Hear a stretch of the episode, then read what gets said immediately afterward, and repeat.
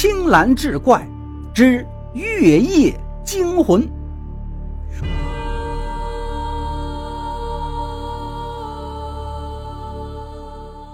话说民国初年，在洛阳的菜市场上，有一个叫刘三八的菜贩子，为人尖酸刻薄。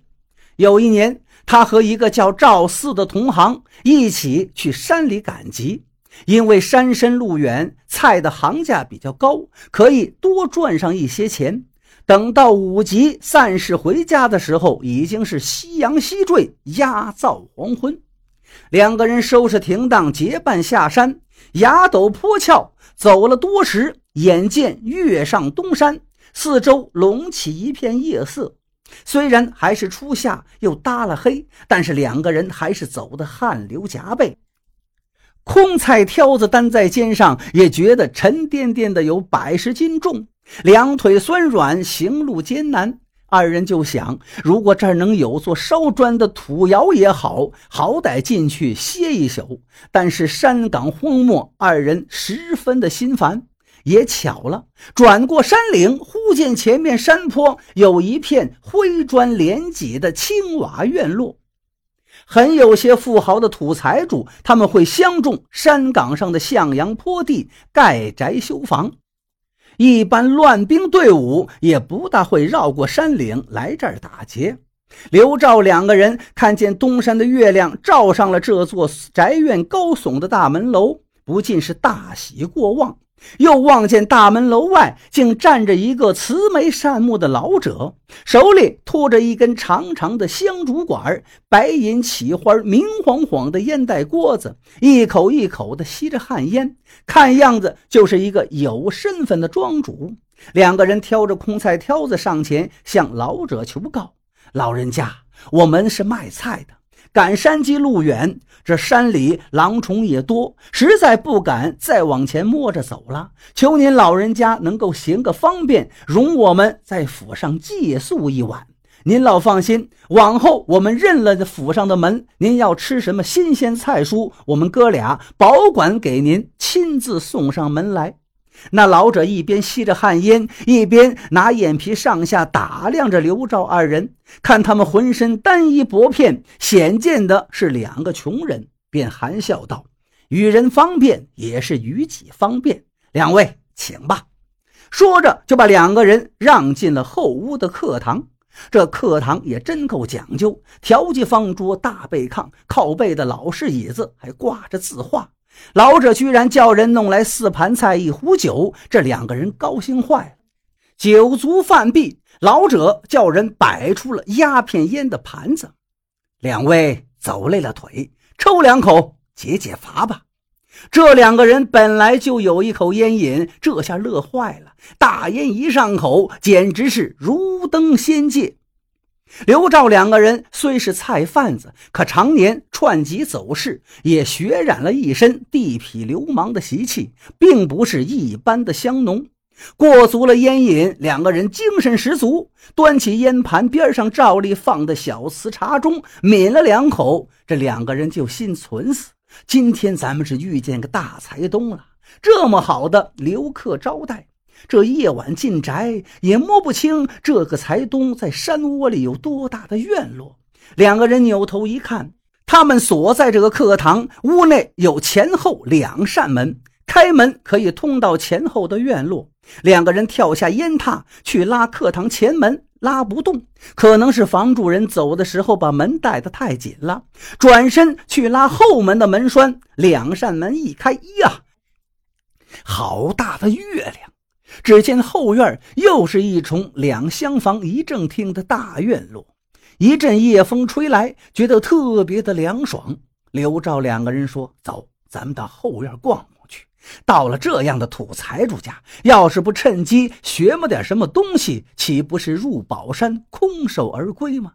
哪怕摸到一个银酒壶，也不算白来一趟。”说完，赵四手里端起了那个有着小玻璃罩子的山西太谷县特产的鸦片烟灯，听了听，四下没有一点声音，二人便踏着月色直去正厅上房。门是虚掩着的，推开房门，趁着赵四手中的烟灯一照，哎呀，天哪，满堂红，似乎是正要办喜事的样子。红色的桌围，红缎子桌披，脚底下还铺满了大红喜毡。正墙上方悬挂着红缎子贺喜的帐子，上边还贴着泥金发亮的双喜字儿。两边的板壁上也挂满了什么“天作之合，花烛之庆”的喜帐。条记上的两座蜡台插着有双喜字的绛红方蜡头，上面还留着已经点燃过的蜡烛芯儿。满屋到处喷香。这厅房是明三暗五的正厅。推门进了东间，则又是一间小房，挂着绣花的门帘赵四撩起门帘子，用烟灯一照，那间的靠后墙铺着一张八布顶子床，这是当年富豪人家的卧榻呀。大红绣牡丹的喜帐就套挂在顶子床里边，无声无息地垂着亮金花的张挂钩子。看来新娘子还没进门，所以床上毫无声响。靠着床前是一张褪光了漆的琴桌，被烟灯照得发亮。琴桌外有雕花的木格花窗，也已经贴上了双喜字儿。刘照两个菜贩子自言自语道：“娘哎，今天老子这夜过荒山是来了个抬头见喜，看来合着是该走好运了呀。常言说得好，新娶媳妇的喜床，睡上去三年不腰疼。”干嘛去睡那冷而吧唧的空客房呢？这喜床正好，咱哥俩睡一宿，明天天不亮，咱们赶早滚蛋，难道不是福气吗？赵四端着烟灯，刘三八挂了喜帐，拿烟灯一照，我的天哪！只见这床上已然睡着一个女人。披头散发，脸上是七孔流血，两条光膀子搭在绣花被外，脖子上勒着一条麻绳，张嘴吐舌，舌头伸出老长。这两个烟鬼见这女人的白膀子上还套着金灿灿的赤金镯子，足有四两一副。见财起意，也忘了自己是人是鬼，是死是活了，弯腰就去卸那膀子上的赤金镯子。这两个人一口鼻息粗气，便直扑这才死不久的女人脸上。也可能是一种阴阳殿的反应，这个死女人竟然陡然诈尸，忽然直挺挺地蹦下了床。其实这种情况过去还真是经常有，因此一般死了人总会找人来看着尸身，防止猫儿狗儿从尸身上窜过去，以免阴阳殿一击便会出现诈尸。见到这种像巨雷炸顶一般的景象，手拿烟灯的赵四见惊得一抖，烟灯就落了地，人疯了一样跑出房去。烟灯一灭，屋里顿时漆黑一片。只剩下从窗外投进来的悠悠的月光。那七孔出血、颈勒麻绳的女尸，硬是一蹦一蹦的向琴桌后面吓掉了魂的刘三八扑来。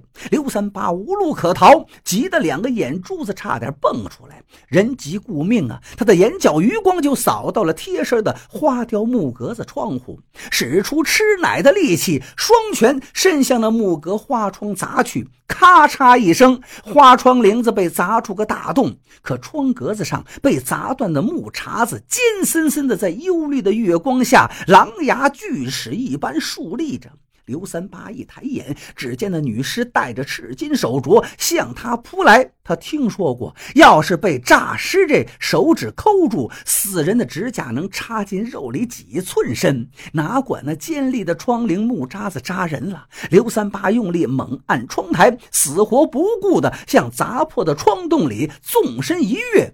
只觉得脊背上像刀挖火燎般的奇痛，但要留一条活命，也不知道这个鸦片烟鬼哪来这么大劲儿，竟然窜到了窗外。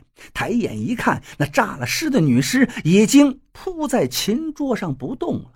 刘三八这才从窗外走廊的台阶上蹦下去，依然是冷月森森，凄凄寂寂，悄无声响。那赵四也不知道跑哪儿去了。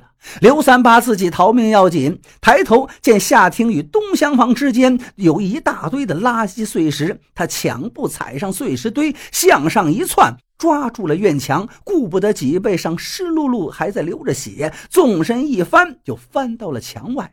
原来这墙紧靠着荒山坡，他在山坡上站住了脚，趁着朦胧夜色，只见一条小道向前延伸。刘三八是走惯了夜路的人，知道夜晚辨认道路叫做黑泥白水紫花路。这紫花色的曲径蜿蜒向前，他便沿着这条小路绕过宅院，走上了官道。刘三八一上大路，便发疯似的往前跑，恨不得把自己上身的两条腿也放下来，顺路直奔。跑了不远，忽见前面路畔有一大片芦苇棵子，阴森森的。他想，这事太奇怪了，我得先钻到这芦苇棵子里躲一躲，仔细观察一番，到底是怎么回事刘三八钻进芦苇窠里，正蹲在地上大口喘气，忽然听见芦苇窠那边也有稀里哗啦的声响。刘三八想：这下完了，刚逃过诈尸，又遇见芦苇窠里劫路的强盗了，真他娘的命该死在这荒山野岭啊！他窜窗的时候，手里还带着一根七零八叉的断窗铃子，便牙一咬，横了心说：“让劫路的来吧，反正是要命一条，要血一小盆啊！要钱没有，你上来我就跟你拼了，砸死一个够本，闷死两个还赚一个。”他心里这么想着，就紧紧握着硬木窗棂子，来了个骑马蹲裆式，等着来人就劈头先砸下去。万没想到，芦苇壳子哗啦响了一阵子之后，却传出个连喘带切的声音：“刘哥，你也逃出来了吗？”天哪，原来是摔掉烟灯先跑的赵四儿，他钻到这儿了。刘三八这才定下心来：“你怎么也钻到这里边来了？”赵四儿低声说：“我看这事儿太蹊跷，我一直跑到院子里，见大门早已经封了。这山里那个白胡子老头，明明是想圈住我们，才用酒饭鸦片烟招待。这女人分明就是那宅院里的人害死的，圈住咱们，不知要搞什么鬼名堂呀！”我们就在这芦苇壳子里等着，藏身，让那老头逮不着人，他就没法子在我俩身上打主意了。话说不急，芦苇壳子外面的路上一阵脚步急响，刘兆两个人赶紧屏气凝神，大气儿也不敢出，从芦苇壳子缝隙之中往外瞧，见一队人背着枪，前面有人挑着提灯照路，只见那灯上隐约可见“乡公所”三个字，直奔大宅院的路。上奔去，前边小路颠颠连走带小跑的人，正是招待刘兆两个卖菜那个老头。刘兆二人又是一身冷汗，心中寻思：侥幸逃过了诈尸，差点逃不过官方相盯的索拿呀！他们借宿一夜，竟会成了勒死妇女的凶犯吗？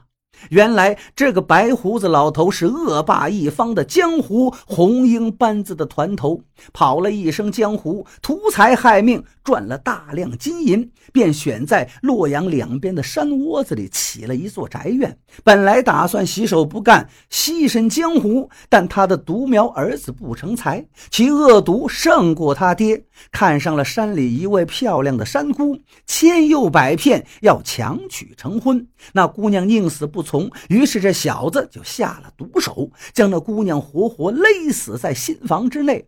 本打算偷偷的埋了，但是这老红英觉得不妥，怕没有不透风的墙。玉溪山中人剽悍成性，知道这个隐秘会立刻聚众焚宅杀人，或打他们父子的黑枪啊！老红英正琢磨如何动脑筋嫁祸于人，真巧碰见两个素不相识的、穷的叮当响的卖菜的。这老家伙喜出望外，天上送来两个替死鬼，捉拿到官衙，我严刑拷打，不怕你不招。老东西一方面稳住刘兆二人，另一边他就亲自跑到乡公所报案。他与官府都是相通的。官府立即派人到乡下去拿人，而这老山猫却没料到，他圈住的所谓真凶会遇见诈尸，竟然死里逃生，正躲在芦苇壳子里盯着他带人回宅呢。这刘兆两个人也是久在江湖混生活的角色，一见老家伙率领乡丁荷枪实弹奔往山宅，便已经知晓八九。所以乡丁一过去，刘三八便说：“快逃吧，兄弟！”两个人窜出芦苇壳子就逃。那乡丁们和那老东西到了宅院，不见刘兆二人，便直奔新房。见被勒死的姑娘还直挺挺地趴在琴桌上，老家伙没辙，他儿子却恶狠狠地咬着说：“是他老。”老头子不正经，要扒那姑娘的衣服，姑娘不从，老头子才下了毒手，勒死了人。老家伙气得劈头向儿子打了一掌，骂道：“畜生啊！你害死人命，还要诬陷你亲老子！你这个逆子，我不怜惜了，你们给我把他绑了！”乡丁们无奈，只得上来将那恶少来了个五花大绑，借往乡公所。老家伙能让亲生儿子蹲大狱吗？虎毒且不食子，于是又花重金替儿子行贿赎罪。好事不出门，恶事传千里。不久，不知是哪位山民怒气难消，向那大宅院中投了一个火把，把这个害人图财的老红英骨头都给烧焦了。刘三八的脊背治了半年才恢复。每逢夏天光极亮，那几道肉沟总是赫然的显现出来，使人见了有说不出的狰狞恐怖。